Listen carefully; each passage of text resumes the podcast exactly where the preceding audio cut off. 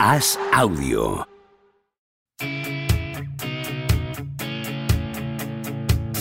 ¿Seguirá a Don Propia Puerta batiendo récords goleadores? ¿Creció Camavinga como Sidorf junto a un vecino brasileño? ¿Es cierto que Rudiger suda cocaína? ¿Veremos a Varela algún día tumbado en una varela?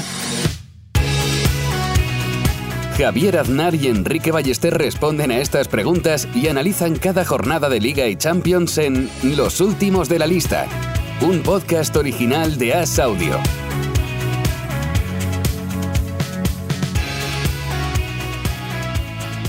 ¿Cómo estás, Enrique Ballester? ¿Qué tal, Javier?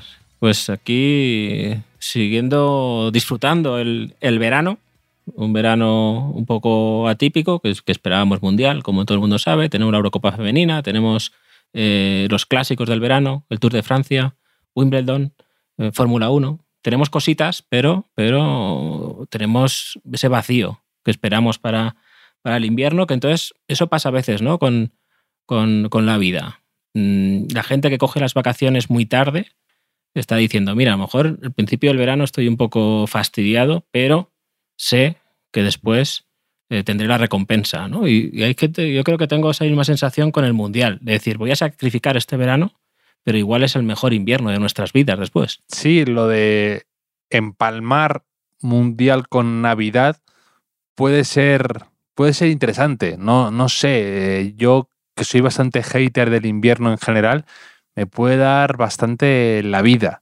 Ahora bien, la enero sí que puede ser eh, deprimente más no poder. Pero bueno, eh, ahora sí que hay un poco sensación de mirar al abismo, ¿no? De que casi no hay eh, demasiadas cosas. Se acaba Wimbledon, bueno, con lo que comentas de la Eurocopa Femenina, está el Eurobásquet un poco en septiembre. Y bueno, hay, hay cosas, pero la, la impresión es un poco de que se nos están ya todo, casi todo acabando.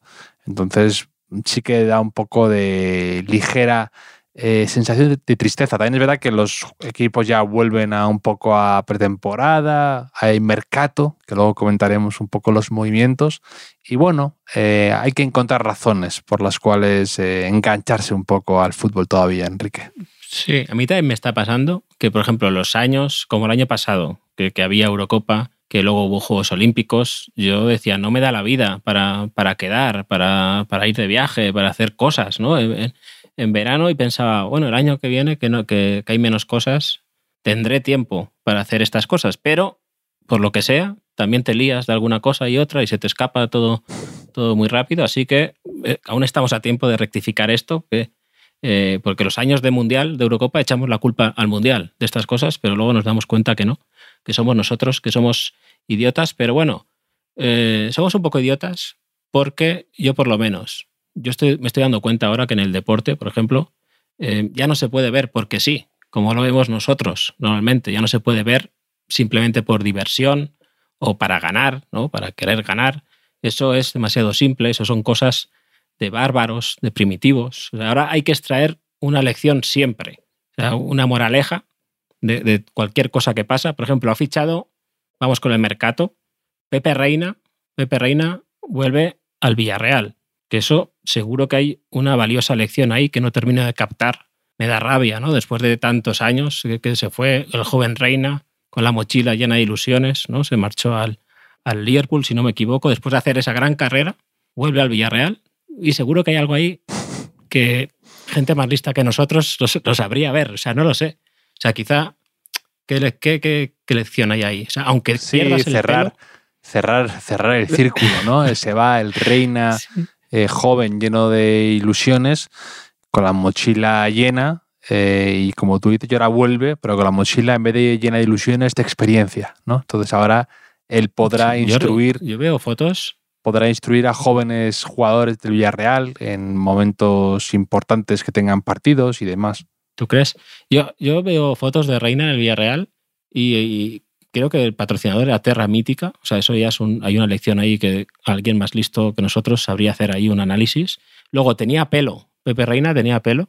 Eh, que puede ser esa, ¿no? Que aunque pierdas el pelo y te quedes calvo, quien te quiera de verdad te esperará, ¿no? Dentro, después de, después de muchos años. Yo no me, había, no me había ido de Erasmus aún, me parece, y todo, incluso. ¿eh? En Suecia no me conocían. Eh, no sé, muchas cosas de que pasa la vida, pero Reina permanece. Otra posible Y además este movimiento, Pepe Reina, que en principio pues será, mm, no sé si segundo portero del Villarreal ahí con Rulli, hace que Asenjo haya salido del Villarreal y parece que se va al Valladolid. También un retorno bonito, donde eh, salió Sergio Asenjo hace, muchos años. Sí, Asenjo que tiene otra de esas carreras tortuosas, ¿no? De tres o cuatro lesiones de cruzado y ha logrado hacer una carrera muy, muy, muy sólida en equipos importantes y ahora vuelve al Valladolid donde todo empezó, de ahí se fue al Atlético Madrid, ¿no? O viceversa. Sí, el Atlético Madrid se fue al, eh, del Valladolid al Atlético, me parece. Mm. Eh, pero ahí la lección con Asenjo, la lección del ejemplo de, superación, la veo hasta yo. ¿no? Ahí, ahí sí que, la, lección es evidente. Después de tantas lesiones eh, y tan graves, todas ellas. Y bueno, hay más cosas de, mercado, de mercado, si quieres. Sí, mm, yo, yo mira. Hay un jugador que me gusta. Sí, dime. Mm, hablando de lecciones de la vida y demás, eh, hay una cosa que estoy viendo que va sucediendo todas las temporadas, pero tengo la impresión de que últimamente va a más, que es, eh, esta semana ha habido dos casos, ¿no? De fichajes que se han echado para atrás al final los clubs al salir a la luz eh, tweets antiguos de 2013 y esa época de, esos fichajes. Y te estoy hablando de Elvis Coca, nombre con mucho carisma, por cierto, Luis Coca, que iba a ser el encargado de fútbol base o algo así en el Barcelona, y han salido a la luz unos retweets, ni siquiera tweets suyos, hablando bien del Madrid, y han cancelado, por así decir, eh, su fichaje. Y lo mismo pasa con Caizca Campos, del Zaragoza, que le, han, le hayan fichado, casi le hayan presentado, le hayan presentado, y eh, salieron unos tweets a la luz en los que decía que tenía asco al, al Real Club Zaragoza. Y me parece algo mm. un poco.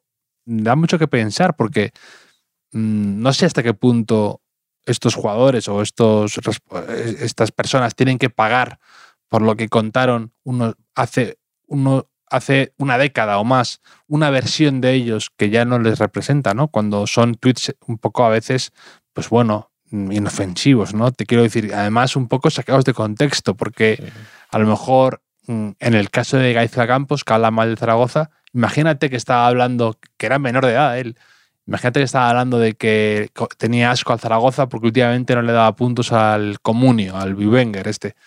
Pues, sí, sí. quiero decir, me parece muy, un poco triste y esto va a ir a más porque evidentemente eh, ya hay un track record, ¿no? Mm, mucho más amplio que antiguamente, que antes fichabas y había que desenterrar mucho menos, ahora hay mucho más. Entonces, va a ser un problema para el día de mañana y te hablo en el ámbito laboral, si acaso, ¿no? En general, no solamente en los futbolistas que están más expuestos, pero esa especie de eh, obsesión por sacar a la luz unos tweets de hace años me parece un poco peligroso y no me gusta que echen para atrás estos fichajes por razones así, la verdad. Sí, hombre, a mí si me sacaran tweets de... Yo hace dos o tres años mm, eh, eh, compré una aplicación, una pequeña aplicación, y me borré todos los tweets antiguos, pero no, no, por nada en concreto, ¿no? sino porque pensé, mm, yo qué sé, es que Twitter también,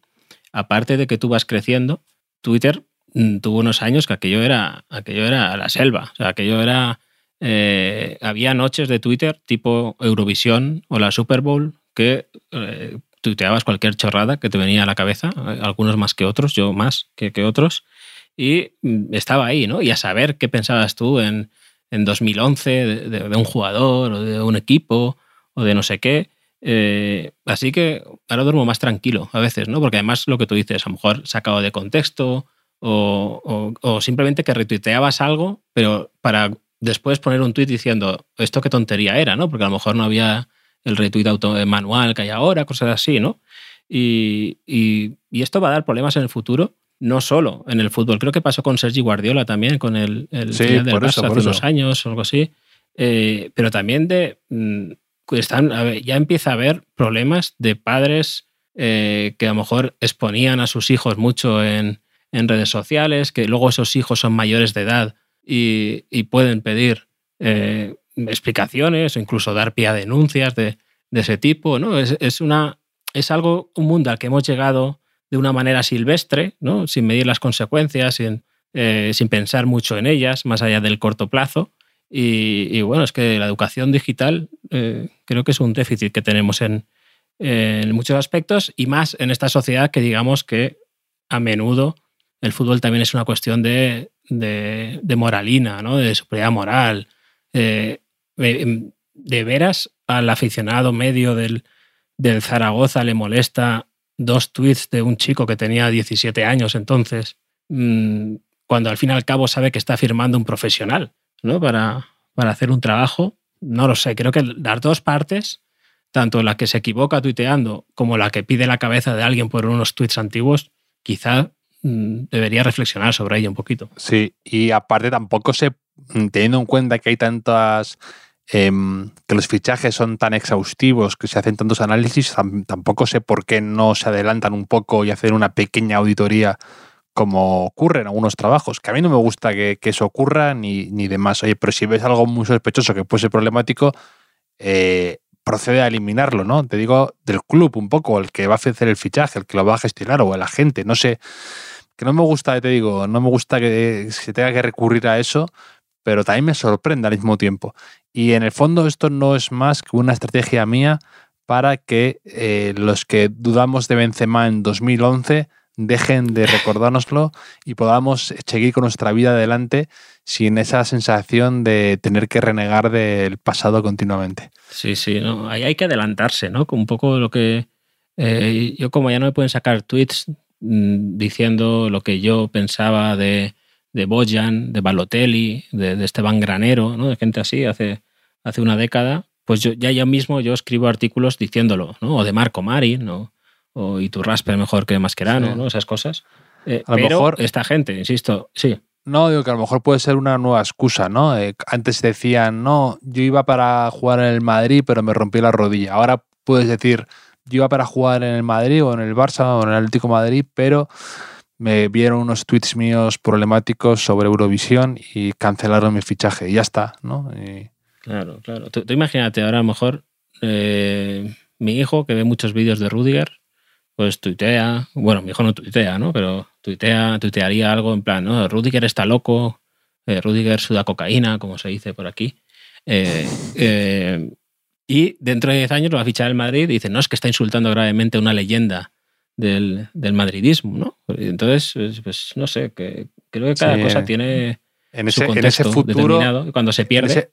En ese, futuro veo más probable que Teo sea eh, un objetivo del Real Madrid que Rudiger se haya convertido en leyenda, sinceramente. pondría más el dinero en el futuro prometedor de Teo antes que en la leyenda de, de, Rudiger, pero bueno. Sí, sí, pero no, lo que no me cabe de todo esto en la cabeza es que esta gente tiene eh, representantes, o sea, tienen representantes, tienen asesores, etcétera. Sí, ¿Cómo, claro, puede ser que, para eso, para eso les y lo vemos con jugadores que todavía que todavía están en, la élite, que le sacan tweets de hace mil años que son divertidos y tal, y, dices, ¿cómo puede ser que, que, no les hayan borrado todo el historial?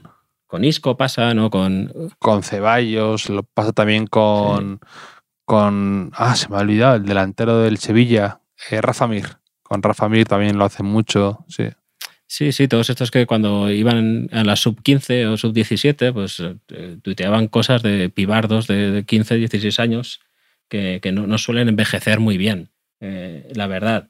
Pero más, más fichajes. Hay uno que, es un futbolista que a mí me gusta bastante, me gusta especialmente porque es un futbolista con unas cualidades muy particulares.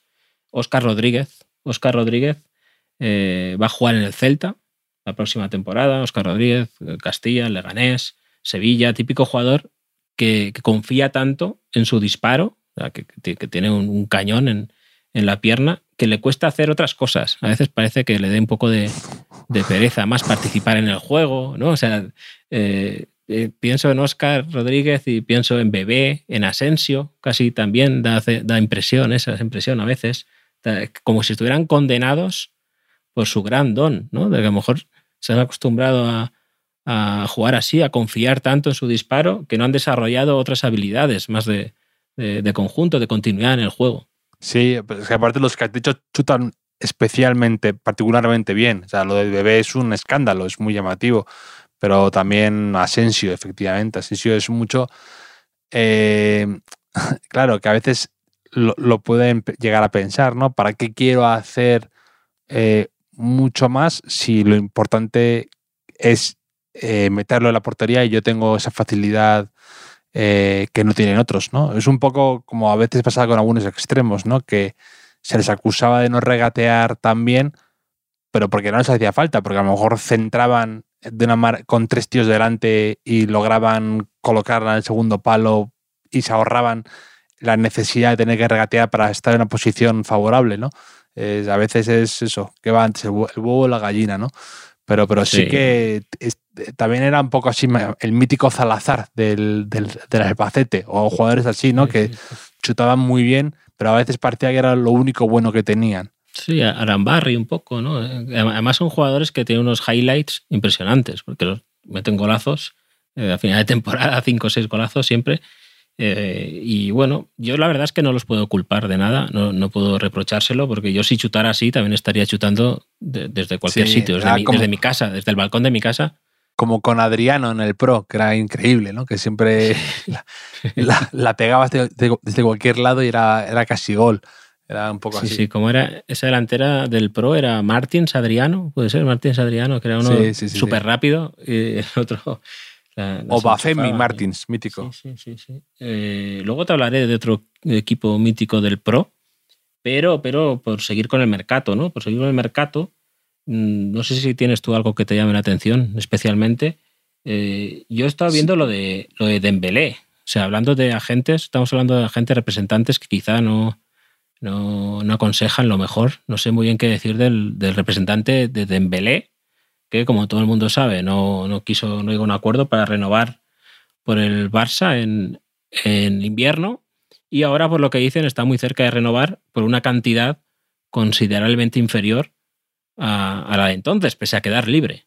Sí, es, es, sorprendente que, mm, como dice aquel dicho de mm, para este viaje no hacían falta tantas alforjas, ¿no? Pues eh, un poco así, no sea eh, tanto drama, tanto jugar apartado, tanto tal, para encima acabar renovando a la baja. Pero entiendo que habrá tenido un papel importante Xavi, que las ganas de quedarse en Barcelona a lo mejor se han impuesto y que las ofertas que le llegaban a lo mejor no han sido tan especiales como ellos creían. Eh, Mm. yo lo que tengo por. No, no, lo que pasa es que no sé si Dembélé eh, es una buena inversión. Evidentemente, si es a la baja, pues oye, eh, creo que el Barça sale, sale ganando claramente. Pero que es un jugador que me transmite tantas dudas, no de su calidad, porque creo que es un jugador diferencial. Lo que pasa es que es eh, errático, por así decir. Es como. Es un poco como fichar ahora a Kyrie Irving, ¿no? En la NBA, que dices, "Mm, es muy bueno, pero, pero ¿hasta qué punto puede ser punta de lanza de mi equipo, ¿no? Y si no es punta de, de lanza de mi equipo, a lo mejor prefiero invertir en otros jugadores que no son tan especiales, tan espectaculares, pero que me dan un rendimiento y son más consistentes. Sí, sí. Hombre, yo en esto seguro que hay una lección también. Hay una lección de esas. eh, eh, una moraleja, pero tampoco la termino de ver porque yo es que yo sería peor que el representante de Dembélé. ¿no? Esto eh, yo sería malo negociando. O sea, de hecho, eh, a De veces. hecho, publicarías, publicarías tweets suyos complicados, conflictivos, ¿no? no, pero. Harías, sí, sí, claro, harías- le- harías retweet de repente. le animaría, le animaría hacer juegos de palabras en los tweets, ¿no? O, o los tweets diálogo, que estuvieron muy de moda, los tweets diálogo, pero ya, ya no se hacen Sí. tanto. Pero eh, le diría Dembélé, tuitea sobre animales, tuitea sobre animales. ¿no? Pero eh, a, veces, a veces me llegan propuestas, te pasará a ti también, Javier, propuestas de, de trabajo que te dicen, ah, estaríamos interesados si quieres hacer esto. Y dice, ¿cuál es tu tarifa? ¿Cuál es tu tarifa? O sea, ¿cuál es- qué, qué soy? ¿Un taxi? O sea, yo qué sé cuál es. Es, es mi a mí dime, ¿qué, quiero esto, eh, que escribas esto, no hagas no sé qué, tanto, tanto, te, te ofrecemos esto. te interesa, ¿no? Porque si no ya, ya se complica el tema y, y- y nunca sabes qué pedir. Muy bien, a lo mejor como representante de Dembélé. Dijeron, oye, ¿por cuánto? Mm. Y dijo, pues no, no sé, ¿por cuánto? No sé muy bien. O, o nunca sabes si pides como- demasiado, si pides poco, si te están, Claro. no sé. Tú eres más como Benzema, ¿no? Que eso, no, no mercadea su contrato, no, no está pidiendo renovaciones ni, ni regateando dinero, ¿no? Tú eres de, dime lo que es Persi y yo firmo. Sí, por pereza más que nada, ¿no? Creo que no compensa tanta energía en, lo otro. No, si la pereza sabemos que es un factor para ti diferencial. Sí, Eh, sí, sí. sí. Oye, eh, también te, te acuerdas, es que a veces decimos cosas. ¿Tú te acuerdas que, que dijimos que, que no íbamos a parar el podcast este, verano? Eso me parece que lo dijimos. Eh, sí. Pues no lo hemos pensado mejor, ¿no? También como Dembélé. O sea, me parece que, que quizá, quizá no, seguro, hasta que no vuelva, vuelva la liga en, en agosto, pues no volveremos nosotros, me parece. Suena muy convincente ese, me parece, final. No, no, no, es que, que, claro, aquí teníamos una credibilidad Sí. que estamos perdiendo. O sea, primero la pachanga, que, que habrá Por favor, pachanga. no, por favor. Habrá, pachanga, pero ya de cara a la temporada 2022-2023, que ya estoy entrenando para ello. Sí. Eh, Sí. y, y luego, pues ahora esto de que no íbamos a parar, pero.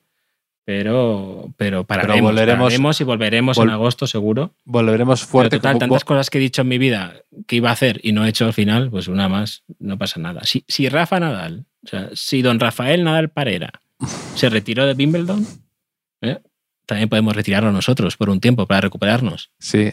Eh, de hecho, vamos a volver, como están volviendo ahora muchos jugadores, que, es- que me encanta ver estas fotos de pretemporada, todos ilusionados, todos morenos, y, pero me gusta cu- cuando vuelven muchos eh, teñidos, ¿no? Cuando ido de vacaciones, que es un poco pibardo cuando se va de campamento, ¿no? Y vuelve teñido, el pelo rapado algo así, ¿no? Entonces, Valverde está de rubio de platino ahora, Courtois con unas mechitas, Rodrigo también estaba teñido. Eh, me gusta, me hace gracia esto, que es como ver a. Pues te das cuenta, son niños a veces, ¿no? Eh, eso que, Sí, que sí, se van sí. unos días y vuelven, wow, me he, hecho, me he puesto unas trenzas. mechas, me he puesto. Sí, Con exacto, me he puesto, una, me he puesto unas los- trenzas como, cuando, como, como Michael Scott cuando se va a, las Bahamas y vuelve con una trencita. Sí, sí, en los, paseos, en los paseos marítimos de toda España hay gente que hace trenzas. Entonces, mm, es muy habitual que el primer día de vacaciones, a lo mejor ya los padres eh, a sus hijos o hijas les permiten hacerse las trenzas como una señal de decir, bueno, aquí vamos a relajar un poco las normas, ¿no? Este, eh, en el periodo vacacional, pero que sepas que el primer día de colegio no irás así a, clase, ¿no? Eso, eso, eso pasa bastante. Pero ¿sabes quién? Hay gente que se va para no volver. Eh, uno de ellos es Fred.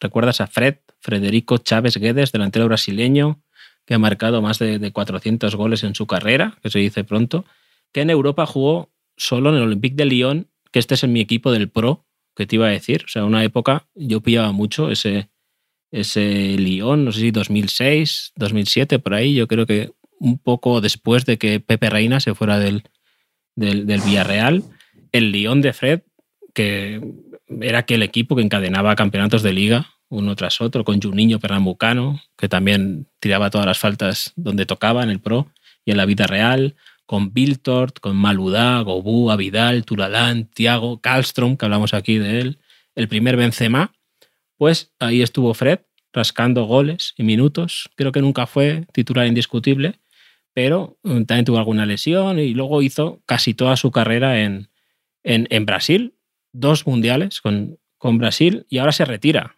Es del año 83, como yo, y se retira forzado por un problema de visión, que eso también son señales que nos envía la vida, ¿no? Que a esta edad ya tenemos este tipo de achaques, ¿no? Nada heroicos que nos fuerzan a, a la retirada. Y aún menos heroico, no sé si has visto imágenes de su último partido con Fluminense, que ha dado la vuelta de honor, eh, con la afición ahí ovacionándolo, la vuelta de honor en bicicleta. Es algo que, que me representa bastante, porque para representarme del todo debería haber cogido el cochecito de la camilla ya, ¿no? Para irse ahí como diciendo me voy, que, que, que estoy, que estoy lesionado. De todas maneras, esto de la bici tiene explicación porque he leído que es la misma bici con la que en 2020 pedaleó los 600 kilómetros que separan Belo Horizonte de Río de Janeiro para anunciar su regreso a Fluminense, que esto ya yo sí que no, ya no me representa para nada. 600 kilómetros en bici. Hombre, a lo mejor no se ha retirado por un tema de, visión, se ha retirado por, por, hacer entre en pretemporada 600 kilómetros en bici, ¿no? que eso también tiene un desgaste. Sí, ¿no? o para hacer triatlones, ¿no? tipo eh, Luis Enrique, ¿no? que hacía cosas de esas, la Titan Desert y cosas así. Pero Fred, Fred, la gente lo recordará sobre todo por una desgracia, que fue una de las principales víctimas del 1-7 de Brasil ante Alemania en el Mundial de 2014, que fue en Brasil. Precisamente, pues Fred era el delantero titular de, aquel equipo que no tuvo, no tuvo un gran Mundial, Fred en particular, y mucho menos ese día, ese partido, que respecto a ese partido, el Brasil 1, Alemania 7, dos cosas. tengo la impresión de que aún no se valora mucho lo que hizo Alemania en aquel mundial. O sea, cuando se habla de grandes campeones del mundo, casi nunca se ya habla de, ese, de esa Alemania, y porque lo que hizo Alemania me parece acojonante. O sea, eh, mundial que se juega en Sudamérica, elimina a Brasil, apalizándolo, luego gana Argentina en la final, o sea, una Argentina con posiblemente el gran dominador de, esa era, Leo Messi, eh, y es que tuvo un mérito superlativo. Basta mirar la historia de los mundiales para ver que fue rarísimo. Y otra cosa, el partido en sí, el 1-7S, es lo más asombroso que yo he visto en un campo de fútbol en estos niveles. el bloqueo de Brasil, la sensación de incredulidad por lo que yo estaba viendo ahí, no la he vuelto a sentir. O sea, esos minutos que los goles caían uno detrás de otro, del, 1, del 0-1 al 0-5, creo que fue en, apenas nueve minutos o algo así. Era como adultos jugando contra niños. Sí, aparte era, eh, eh, Brasil estaba ilusionadísimo con ese mundial y la, sensación de estar viendo un edificio en una demolición de estas controladas, ¿no? que el, equipo colapsó, se, estaba, se dio cuenta que el partido se le estaba yendo de las manos y no, la presión ambiental, el, momento, el saber que, estaban fracasando, eh, se llevó delante a varios incluso Marcelo y Dani Alves y a un jugador así no salieron bien parados de, esas, de, ese, partido, ¿no? Y su carrera se vio en las elecciones, se vio un poco eh, truncada. Luego Dani Alves con eh, los Juegos Olímpicos lo, ha arreglado, pero, pero sí que fue duro eso. No estaban, no tenían a Neymar, es verdad, se había lesionado contra Colombia, pero, pero fue, fue muy duro eso. Sí, porque es que en el fútbol a veces mm, vemos ahí imágenes de cosas asombrosas. Dice, ¿no? Un triple rebote en el área que da el palo al, culo del portero, luego al otro poste, llega otro, no sé qué, se cae. Pero eso es una anécdota. Pero, o sea, pero un mundial durante tantos minutos, un drama colectivo que, se notaba que, la sensación de que estaba viviendo una pesadilla esa gente en, directo, ¿no? O sea, a mí lo que me parece increíble es que en el fútbol Tú cuando me has hablado de Fred antes, eh, que hayamos comentado un poco esto, antes de que me dijeras nada, la imagen me venía a él como abatido en ese partido contra Alemania, el 7-1. Y luego tú me dices que ha marcado 400 goles o algo así, pero yo no, lo sé, yo ya para mí siempre estará asociado a esa imagen.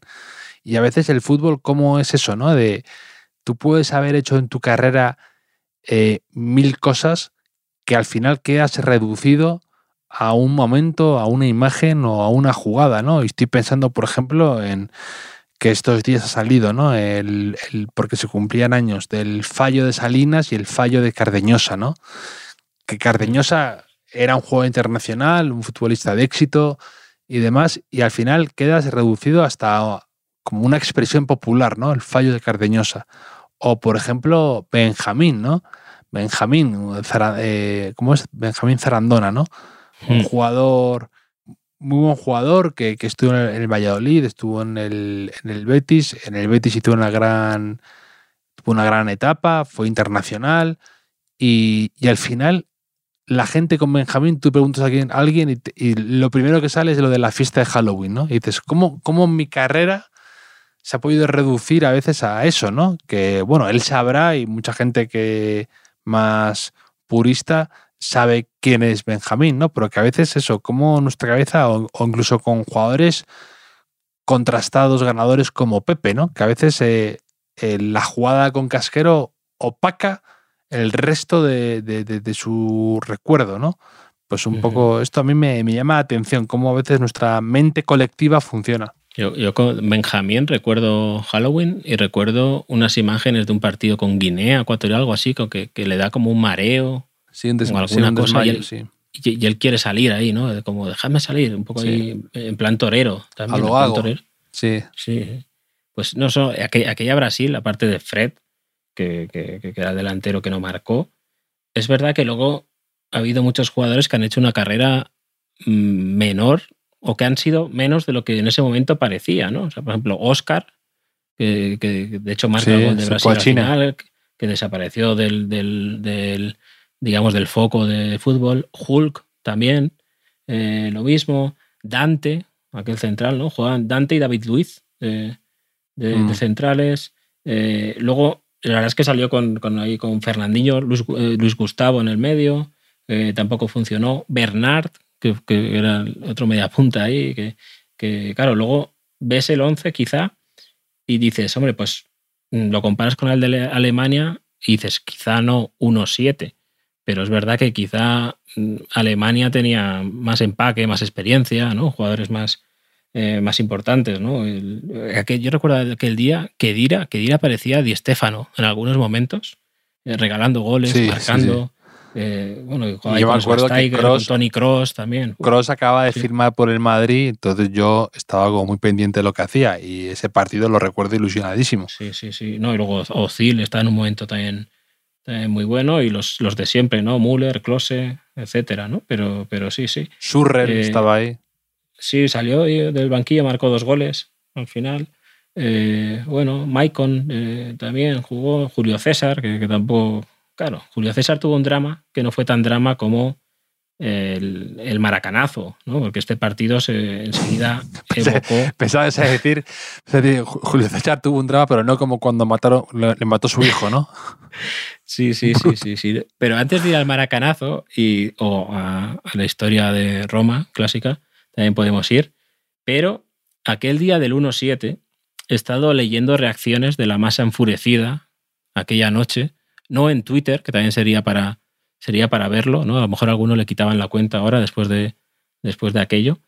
Pero, mm, bueno, primero hubo reacciones, las típicas de la intelectualidad, ya sea política, futbolística, cultural, lo que sea, que es el típico acontecimiento este que sirve para que cada cual lo enfoque de la manera que más le conviene, ¿no? Para vender su, su moto, ¿no? Allá enseguida salieron políticos de hablando de los planes deportivos del gobierno que no eran buenos, o que si el fútbol se está usando para tapar no sé qué en Brasil, ¿no? Que si los futbolistas se van a Europa demasiado pronto, o sea, todo a raíz de ese resultado, que si a lo mejor pues no se lesiona a Neymar y gana Brasil, pues mm, se usarían los argumentos contrarios, ¿no? Después de. eh, pero bueno, ahí cada uno aprovechó para meter la cuchara en la olla. Pero bueno, lo de la masa enfurecida es que en varias ciudades les dio por saquear alguna tienda y sobre todo por destrozar autobuses. Que esto no, no termino de entenderlo. O sea, eh, me ha, A lo elim- me mejor, ha era- a eliminado. lo mejor eran de, marca alemana. Sí, o sea, eh, me ha eliminado a- Alemania del Mundial. ¿Qué podría ahora ayudarme a sobrellevar este dolor? Pues vamos a quemar un autobús. ¿no? Y, y la gente, sí, sí, venga, uno no, dos.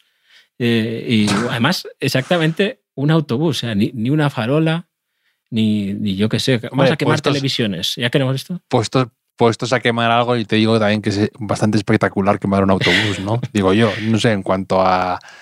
en cuanto... Sí, si sí, lo que pero- buscas es... Si lo que buscas es la espectacularidad, el autobús es tu, es tu opción. Sí, sí, pues quema un centro comercial, ¿no? Si vas a, a lo grande, un aeropuerto. Pero que también yo me imagino, o sea, lo- los autobuses ya lo saben esto, ¿no? O sea, imagina los autobuses, que los autobuses escucharían el partido por la radio, por su propia radio, Sí, el autobús, y eso que se cruzan los autobuses, que los conductores se saludan siempre, pues los propios Sí. autobuses se dirían, hostia, 1-7, ¿eh? ¿A, a, quién quemarán hoy? Vaya, O sea, ¿a vaya, quién- vaya, vaya nochecita.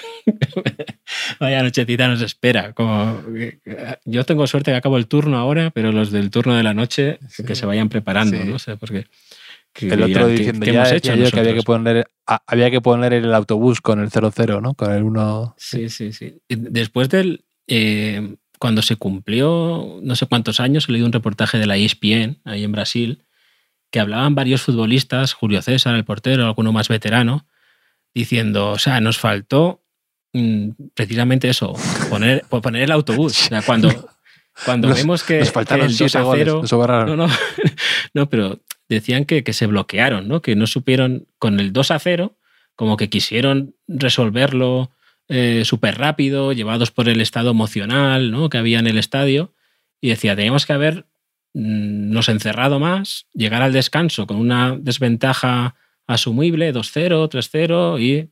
Pero claro, llegaron al descanso 5-0, que ya no había... La verdad es que cualquier cosa que digas después de un 1-7 eh, va a sonar como una excusa, ¿no? Aquel 1-7 evocó, como te decía, al maracanazo del, del 50, ¿no? el mítico 1-2 de Uruguay, también en un mundial y, en Brasil, que ha generado más historias que este de libros, de traumas y, y demás.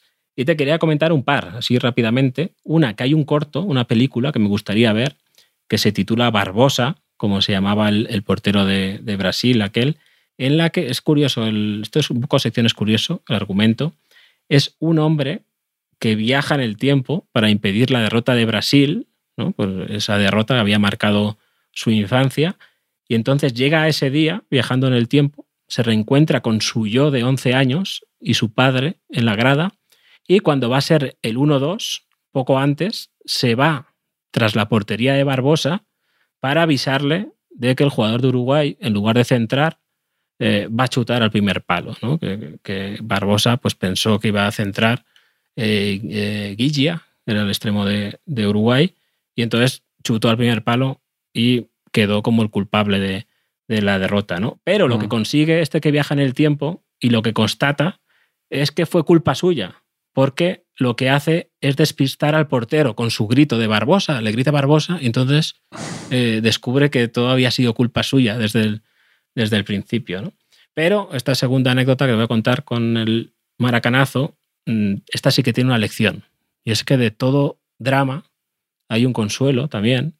Y uno lo contó Pelé eh, en su día, que ese día del maracanazo fue el primer día que vio a su padre llorar y a los padres de sus amigos llorar también, ¿no? Que él era un niño de nueve años que pensaba que los padres no lloraban. Y le dio tanta pena ver a su padre llorar ese día le prometió, para que se sintiera mejor, que un día ganaría la Copa del Mundo, que Pelé ganaría la Copa del Mundo para su padre. Y bueno, pues eh, cuando Pelé hace una promesa, por lo visto, la cumple, ganó varias. Y bueno, así que ahora falta poco para que un niño que vio a sus padres llorar el día del 1-7, pues gane la Copa del Mundo para Brasil. Si no es este mundial, ya el siguiente, y harán otra película y harían un montón de cosas. Será más bonito. Pues sí, sí, sí. El, un, un, pero es una historia, la del corto que me comentas, una, otra lección de las que tú comentas, ¿no? Una Sí, lección sí. de vida, una moraleja, la de no puedes cambiar el pasado por mucho que lo intentes. Yo, cuando falló Salinas, aquella con Pagliuca, menos mal que no le prometí nada a mi padre, porque eh, el disgusto hubiese sido doble, ¿no? Por la derrota y por encima que su hijo, que, que dice que no va a parar el podcast y lo para, que todas esas cosas. Que va a hacer una pachanga y aún están esperando. Entonces, lo típico. Totalmente, totalmente. Luego, ¿qué más tenemos que comentar? Bueno, aparte de lo de un poco la Eurocopa femenina, el drama con Alexia Putellas, ¿no? Que se ha lesionado, que decían que primero yo había leído que era un esguince y luego ha sido una lesión de cruzado a 24 horas de empezar la Eurocopa, ¿no? Que menudo, menudo papelón. Eh, he leído que ha vuelto a España con psicólogo, ¿no? Con López Vallejo, que era, que era portero y que un poco para hacer, pues eso, para, no, para que no estuviera sola después de semejante palo, ¿no? Que tiene que ser, esas cosas tienen que ser durísimas cuando a 24 horas de una Eurocopa, de algo especial, después de haber ganado el balón de oro, algo tan que eres una de las estrellas, te pasa semejante desgracia, ¿no? Yo no recuerdo en mundiales o en Eurocopas. No recuerdo muchos casos así, salvo el caso sonado de Cañizares, ¿no? Pero una lesión a 24 horas de un gran, gran, gran jugador, no recuerdo un drama así. Me acuerdo de Zidane, que llegó con una lesión muscular en el Mundial de 2002 y y jugó al Tran Tran, aún no, no pudo jugar, pero les eliminaron pronto, pero no recuerdo muchos más casos así. Sí, tan cercano. Eh, recuerdo Emerson con Brasil, que era el pivote titular, y en un entrenamiento haciendo de portero se lesionó el, el hombro ya a punto de comenzar el, Mundial, pero claro, no era, no era, digamos, el equivalente de Emerson, nos, Alexia Putellas, que como comentas es el balón de oro, que además llegaba en, en la edad de madurez perfecta, ¿no? Era todo un poco que iba a ser el el campeonato de, Alexia y de España, que pese a esta baja y también alguna más que ha tenido importante en las últimas semanas, ganó y ganó bien a, Finlandia 4-1, aunque empezó de la peor manera posible. yo estaba en, casa eh, convenciendo, sabes que mi hija pasa el fútbol, ¿no? Entonces le dije, mira, va a empezar la Eurocopa, eh, seguro que son, son muy buenas, ganan seguro, porque es que eran súper favoritas con, contra Finlandia. La convenzo para que se ponga frente a la tele Primera jugada, gol de Finlandia. Yo eh, me quedé sin argumentos. Mi hija aprovechó para irse y me quedé solo. ¿no? Me quedé solo después de, esa eh, dinamita para mi escasa autoridad paterna ya. Aunque luego, como digo, España ganó bien y, ganó fácil. A favor de Alexia Putellas, eh, he de decir que ¿sabes dónde guardó durante bastantes días el balón de oro, Alexia Putellas? Ni idea. En el coche en el coche, o sea, muy identificado con, es el mejor sitio para no perder cosas, eh, pese a lo que la gente piensa. O sea, yo pierdo cosas, pero de coche en coche, en los últimos 20 años, voy pasando material que no quiero perder, eh, ya sea una galleta de plástico de, de marbú dorada que tengo ahí, eh, el extra de Don Balón del Mundial de Alemania. si está en el coche, eh, no lo pierdo. Y además, técnicamente, si el coche lo aparco en mi casa, técnicamente está en mi casa también, guardado, ¿no? Así que yo aquí estoy con Alexia eh, a favor del coche como trastero barra oficina móvil. De hecho, un día, y tú lo sabes, grabé un capítulo del podcast en el coche y nadie lo notó. Excepto algún oyente que se dio cuenta que empezó a llover y se oían un poco los golpes ahí en el capó de las gotas, pero, pero bueno, eh, eh, mucho ánimo para España y para Alexia Putellas, que, bueno, se va a jugar con Alemania a la primera plaza del grupo, por lo visto, y vamos a ver cómo está ahí en el grupito de favoritas para la Eurocopa.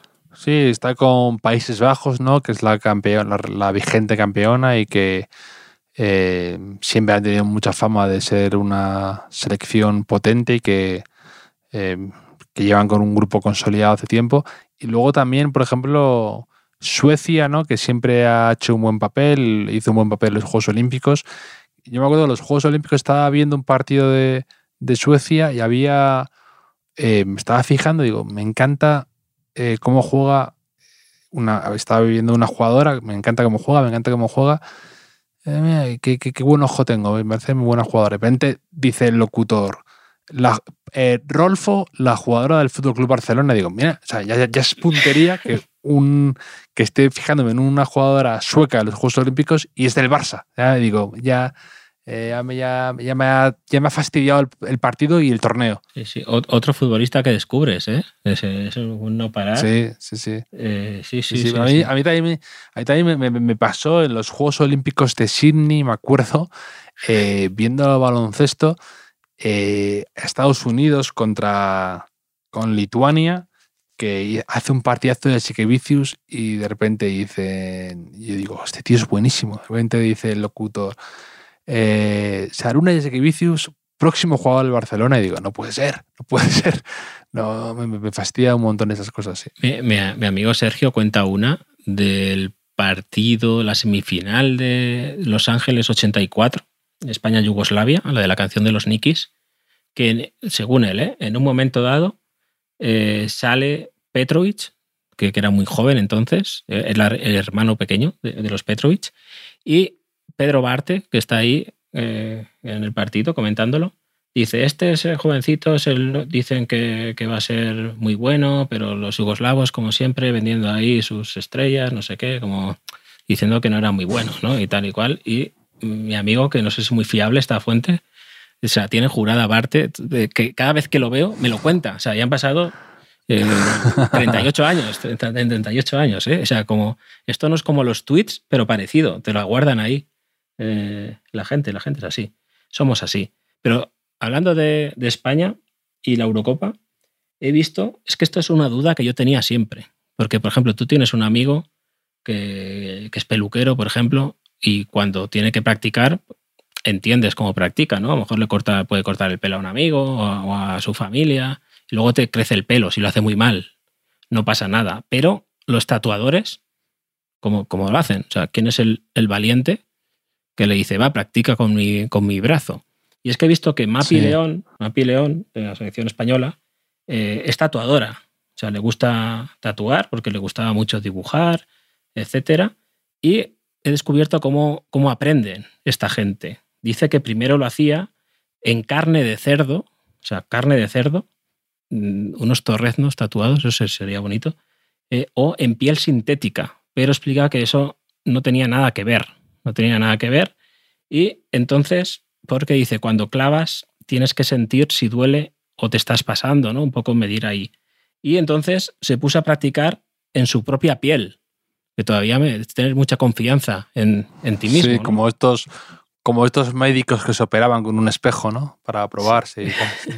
Sí, sí, y dice que, claro, por eso en la parte derecha de su cuerpo no tiene tatuajes, los tiene todos en la parte izquierda porque es con la que ella podía eh, tatuar, ¿no? Así que no sé si tú mm, confiarías tanto en un amigo como para dejar que probara contigo, o sea, el primer tatuaje. No, a mí lo que me ocurre mucho es cuando me voy a cortar el pelo y veo que el peluquero tiene, lleva un corte pelo desastroso, ¿no? Y dices, no sé, esto es como, esto es como apuntarte, al gimnasio y a veces ocurre, ¿no? Que el entrenador o el que está ahí encargado es pues alguien gordito, ¿no? Que a lo mejor sabrá un montón de educación física y de... Eh, sabe, sabe mucho de entrenar, pero no te transmite confianza así a priori, ¿no? Pues sí, como, como, el, como, el, 95% de los profesores de, educación física de la EGB, ¿no? a lo mejor.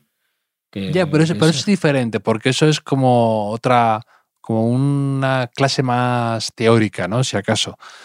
Yo te hablo del, de eso, del, del, del, que te vende ponerte en forma y vive de ello y, luego él nos aplica, ¿no? dices, no sé, me, transmite poca confianza. Sí, sí, sí. Pero, pero bueno, ahí queda. Si, si quieres un tatuaje, eh, es una de las cosas que quizá un día me dé por hacer. O y hay muchas cosas que, pienso que no descarto en la vida, que es ser tatuador profesional.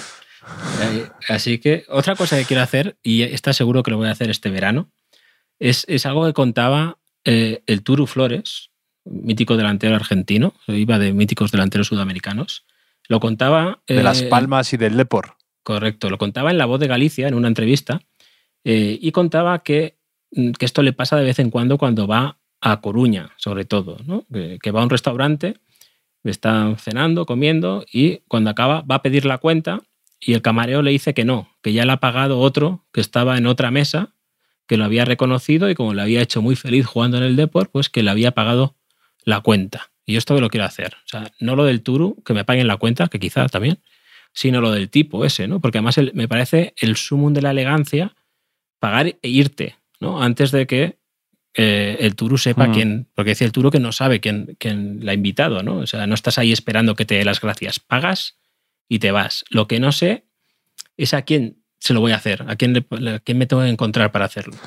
Hombre, también te digo que creo que debe ser muy satisfactorio invitar a cenar a, al Turu Flores, ¿no? Es como lo de quemar un autobús, ¿no? Puestos a quemar algo, algo a lo grande, ¿no? Pues esto es igual, ¿no? Pues, puestos a invitar a cenar el Turu Flores, que ya era bastante contundente de futbolista. Ahora no sé cómo debe estar, pero me, lo imagino. Me lo imagino así. Eh, ya te digo, contundente, me lo imagino. Aquí, en, la entrevista, en la entrevista cuenta eso, ¿no? Que, que no se cuidaba mucho, que le costaba eh, bajar de peso, que engañaban a Irureta a veces en las pretemporadas con, con el peso para ponerse en forma. Eh, ahora creo que era ayudante en Las Palmas en las últimas temporadas, o sea, creo que, leí eso. igual se cuida más. Con esta gente pasa a veces, ¿no? Que, que, a veces se cuida más cuando, Sí, pues cuando deja de jugar en la paradoja. hubo alguna época. Sí, a a veces ha pasado. Por ejemplo, Tamudo le veo mucho más en forma ahora que cuando estaba de jugador. Ahora está como mucho más eh, delgado, mucho más chupado, ¿no? Que a veces ocurre. Eh, pero hay jugadores, hay casos así. Me acuerdo, el, el Mono Burgos a veces ha estado más delgado como, como ayudante de Simeone que en alguna época que, A veces, que de a- a veces. jugador, parecía. Sí, sí, a veces, a veces. Luego iba y venía, era un poco montaña rusa Mono Burgos. Sí, sí, sí, sí. Pues lo del. Yo estoy a invitar. Claro, te encuentras a Benzema para pedirle perdón de, de tus tweets de 2011. Pero claro, Benzema, mm, esos vídeos que está haciendo ahora de sus vacaciones, un Sí, poco que se alimenta de dátiles. en plan. sí. No, pero además eh, va un poco en plan gángster, ¿no? Por ahí, un poco con su séquito, un séquito tan grande que igual te Mm. arruinas si pagas la cuenta de, de toda la tropa. Claro, tienes que ver que esté comiendo pues, con, con su pareja, ¿no? Con dos, tres personas. Claro, tampoco, tampoco te puedes pasar. Aunque entre los dátiles de Benzema y lo que coma el Turuflores, igual te sale, te sale rentable. No sé. Yo a Iturraspe, quizás. Si, me- si me encuentro a Iturraspe este verano en, en Benicassim, y claro, Iturraspe lo recordará. No creo que le pase mucho, ¿no? Si va a Benicassim. Y tu raspe te tenía que invitar él a ti. pues, de todo lo que le mencionas y todo lo que le has escrito, yo creo. Sí, sí, te, te imagínate, va Iturraspe ahí a pagar y le dice, no, no, que te ha pagado. Y pi- piensa, me voy a casa que hay un psicópata aquí, eh, hay un psicópata que, que tiene, tiene algún tipo de tiene algún tipo de problema. Mm, Y luego hay jugadores a los que, pues, invitar a cenar eh, es, ¿no? Como, como cuando la gente decía, ¿no? Que no daba dinero a no sé quién, por eso lo gastaba en drogas, ¿no? Pues para, puede ser algo parecido ahora, ¿no? No, no te, no invito a cenar te lo gastas en tofu. A Marcos Llorente o a, algún, puri- algún, purista de estos de la alimentación que dices, yo te lo gasto, te, te lo gastas en, en un, en un entrecot o algo así, que yo te vea. Y, un- y algo así a lo como trigueros, ¿no? Con un cocido y un rioja, ¿no? Pero no, no te, no te quiero ver comiendo al piste. Sí, sí, sí. Oye, hablando de. Tú que eres muy observador, tú que eres muy observador, que siempre lo demuestras, y hablando de selecciones eh, españolas de, de mujeres, se está jugando el Mundial de Hockey Hierba, esto nos da un poco igual, pero eh, he leído en el país un reportaje de, de Jordi Quixano sobre la portera, eh, Melanie García, que muchos años fue la segunda portera de la selección española de hockey sobre hierba, pero mm, y cuando, y cuando ya lo iba a dejar, se, fue a trabajar a un decaldón, eh, explican aquí, pues la titular ha, ha decidido ser madre, entonces le llamó el seleccionador y la ha convencido para volver. Y está jugando muy bien, ¿no? Eh, pero yo, yo te lo digo esto por lo del decaldón, que, que por, por otra parte es la mejor persona para trabajar en un decaldón, porque explica aquí todas las protecciones que lleva una portera de hockey sobre hierba, eh, que solo yo creo que en el decaldón venden cosas que no existen para los deportes, pero lleva una coquilla, que no sé lo que es, pantalón, vale, pies, pies, imagino que no sean sus pies, será una cosa que se llama pies, cañas, peto, casco y guantes, o sea, todo eso lleva, aparte de, del stick y demás, lleva una portera de, hockey sobre hierba, pero yo es que le, he vuelto a ver un tema bastante recurrente de conversación en redes sociales que mmm, cuando la gente va al decaldón percibe que entre los empleados del decaldón hay ahí como viejos amores o amores latentes constantemente. O la gente dice que se lían todos con todos en el decaldón y, y no sé si tú que, que, te fijas en estas cosas, si has ido a algún decaldón y puedes eh, dar fe de esto, si has trabajado quizá o conoces a alguien que haya estado por ahí. No, no tengo mucha, no tengo mucho conocido en el decatlón. Tú dices que es un poco como la Villa Olímpica, ¿no? Que ahí todo Sí, también sí, sí, decían eso, ¿no? Que todos, todos se lían, ¿no? No, no tengo conocimiento de tal leyenda, Enrique, pero puede Me- ser, puede ser. Melanie García tiene las dos cosas, Villa Olímpica y Decaldón. O sea, puede, puede ser la persona más indicada de- de- para hablar de estos temas en, Sin duda. en la próxima vez. la A mí me sigue, me sigue en, en Twitter y en Instagram una jugadora de hockey que estuvo en los Juegos Olímpicos que se llama Lola Riera.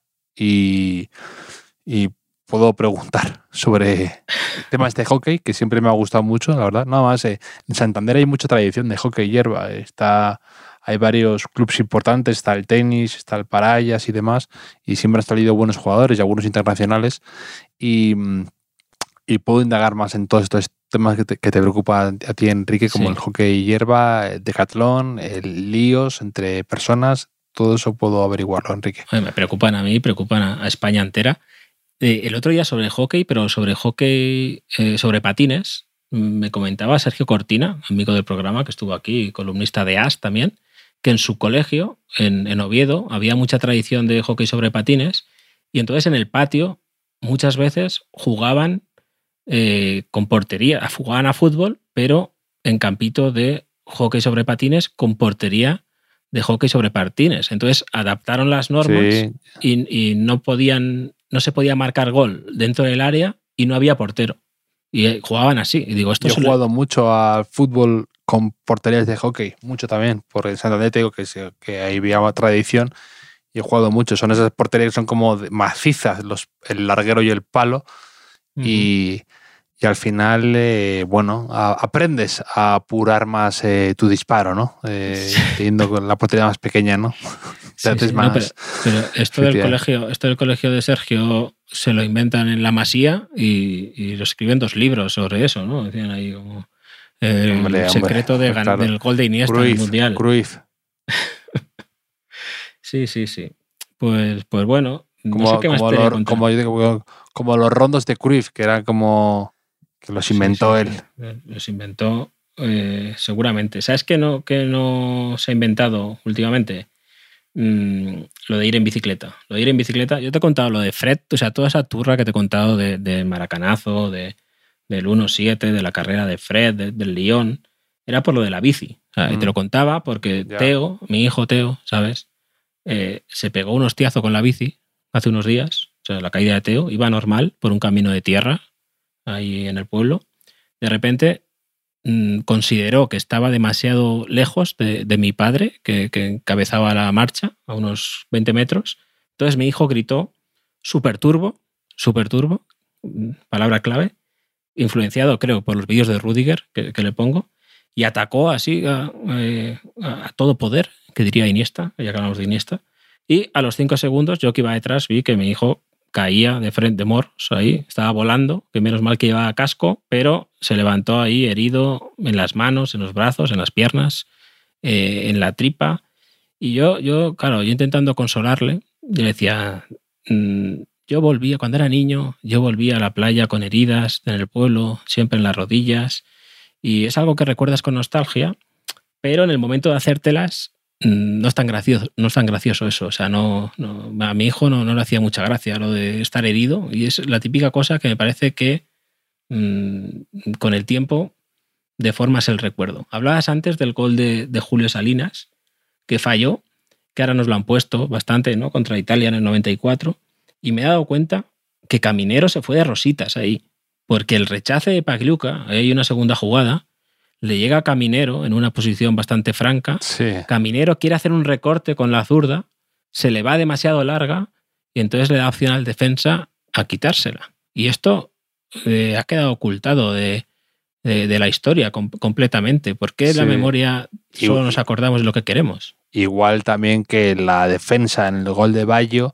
Un a dos minutos del final que hace, hace un es un caos que parecen de verdad de Liga Municipal de Fútbol 7. O sea, un desastre, un, unos cambios, un- Sí, una, sensación de, de, de- de- de desastre absoluto, es verdad que. Y luego Camineros que ahí ha metido el gol antes. Entonces yo creo que eso hace que Ya, pero salga beneficiado de la historia. Sí, El, sí, el sí. gol, por cierto, que es un pase de Sergi Barjuan, que se la quiere pasar a Otero, me parece que es Otero. Otero falla el control, eh, y entonces, como no la controla, le llega a Caminero, que chuta, le pega al defensa y, marca. Y lo de la defensa que tú dices, eh, también me di cuenta. Eh, creo que es, está súper mal parada, no hay línea posible. Intenta ir al cruce al corta, creo que es, con todo. Llega tarde, luego llega a Belardo, una vez regatea a Baggio a, a Zubizarreta, casi Sí, sin ángulo, sí. tira y a Belardo le pasa ahí, no sé, por, bajo el balón, entre las piernas, no sé muy bien. Y dices, sea, todo mal. O sea, Un- había pocos centrales, por visto. un poco como Un poco como la de Jukic con Raúl contra en el gol que le hace el regate a Cañizares, que hace esa especie de escorzo para pararlo debajo de palos. Jukic y parece siempre que lo va a parar, ¿verdad? Y no nunca, nunca termina de llegar. Sí, sí, sí, es la misma, es la misma. Eh, Eso nos hace, nos igual nos está diciendo que quizá no es tan fácil, ¿no? Cuando llegas ahí en carrera y es un poco ahí el No, no, balón por supuesto.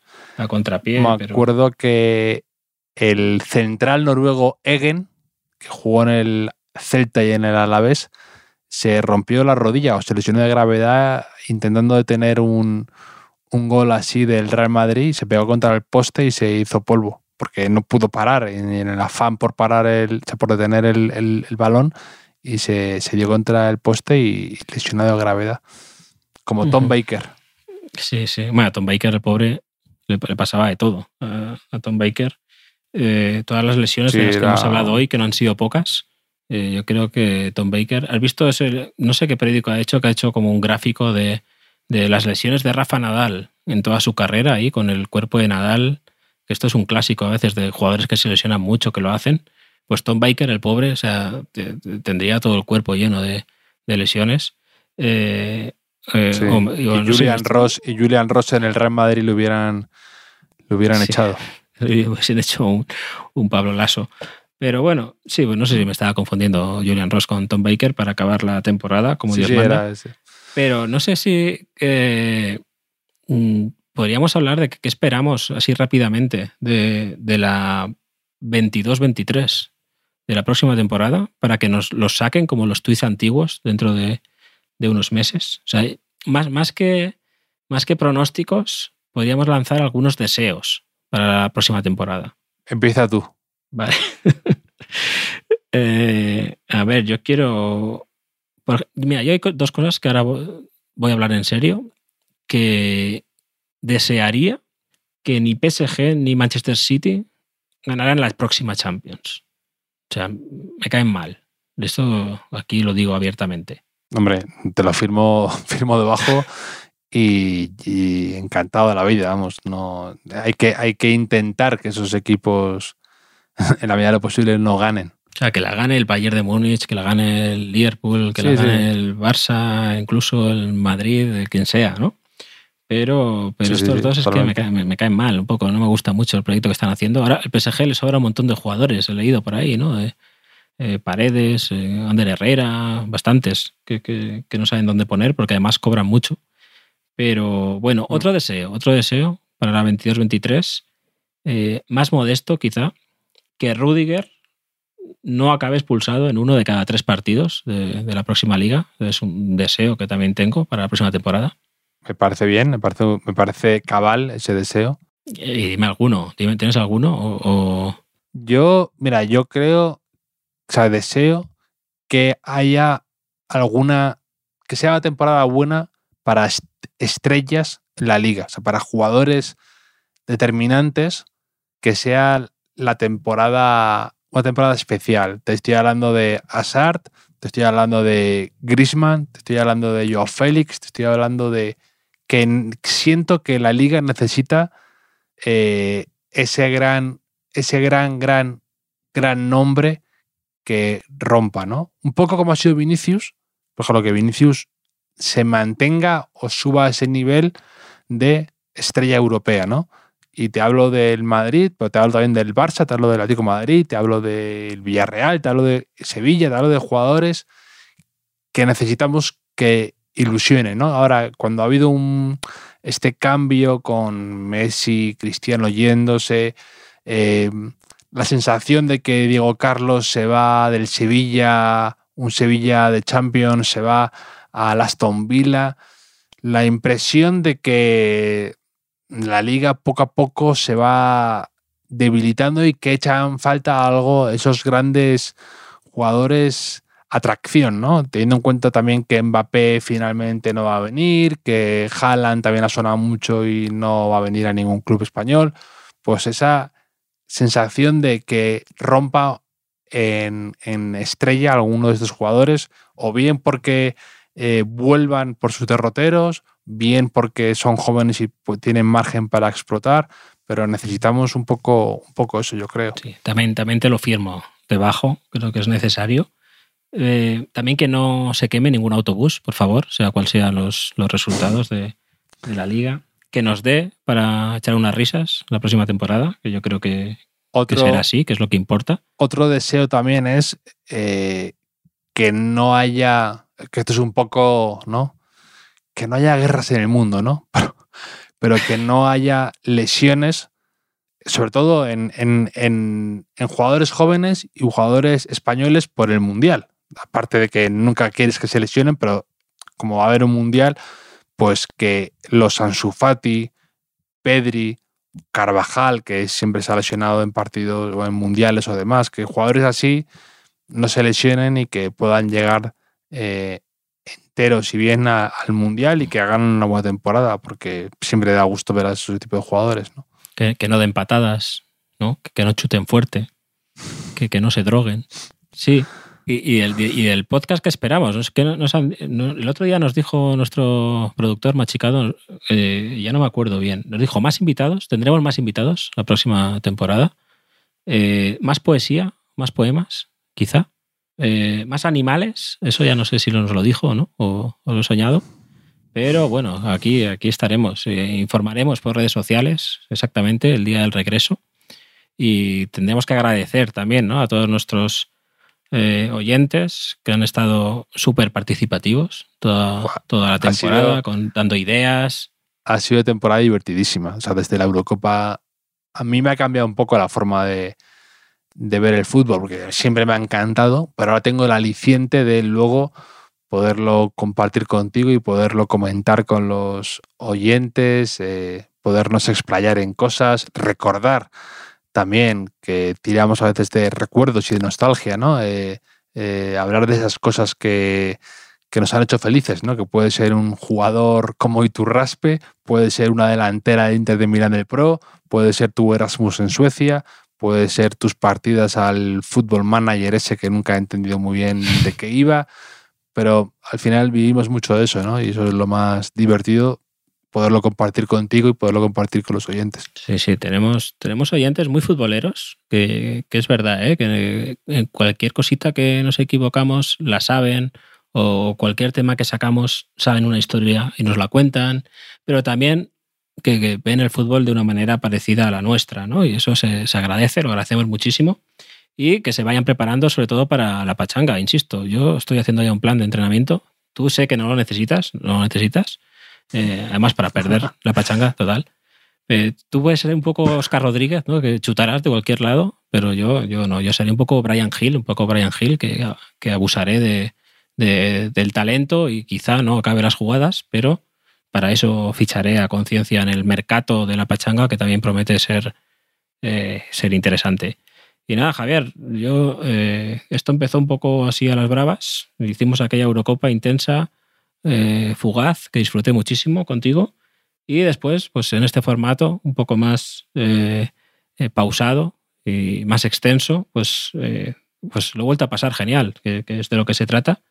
Y espero que sea así también a partir del mes de agosto. que estaremos por ahí todavía en redes sociales, que estaremos comentando la actualidad, que nos vayan llegando y mandando noticias, historias, ideas o preguntas, que estaremos encantados de ir preparando la vuelta que afrontaremos con muchísima ilusión, Enrique. Sí, bueno, muchísima ilusión. eh, quizás algo demasiado eufórico, ¿no? demasiado entusiasta. Hombre, pero pero Pacha- Pachanga, Pachanga, Rudiger en el Real Madrid, un Mundial.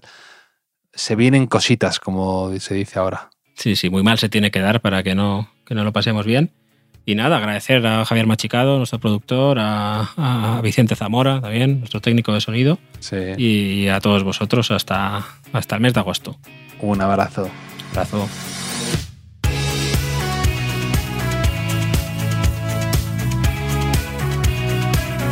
Los últimos de la lista es un podcast original de As Audio con la producción de Javier Machicado y la realización de Vicente Zamora. Síguenos en redes sociales, arroba As Audio. Puedes escucharnos en la sección de podcast de as.com, en la aplicación del diario As o en tu plataforma de audio preferida.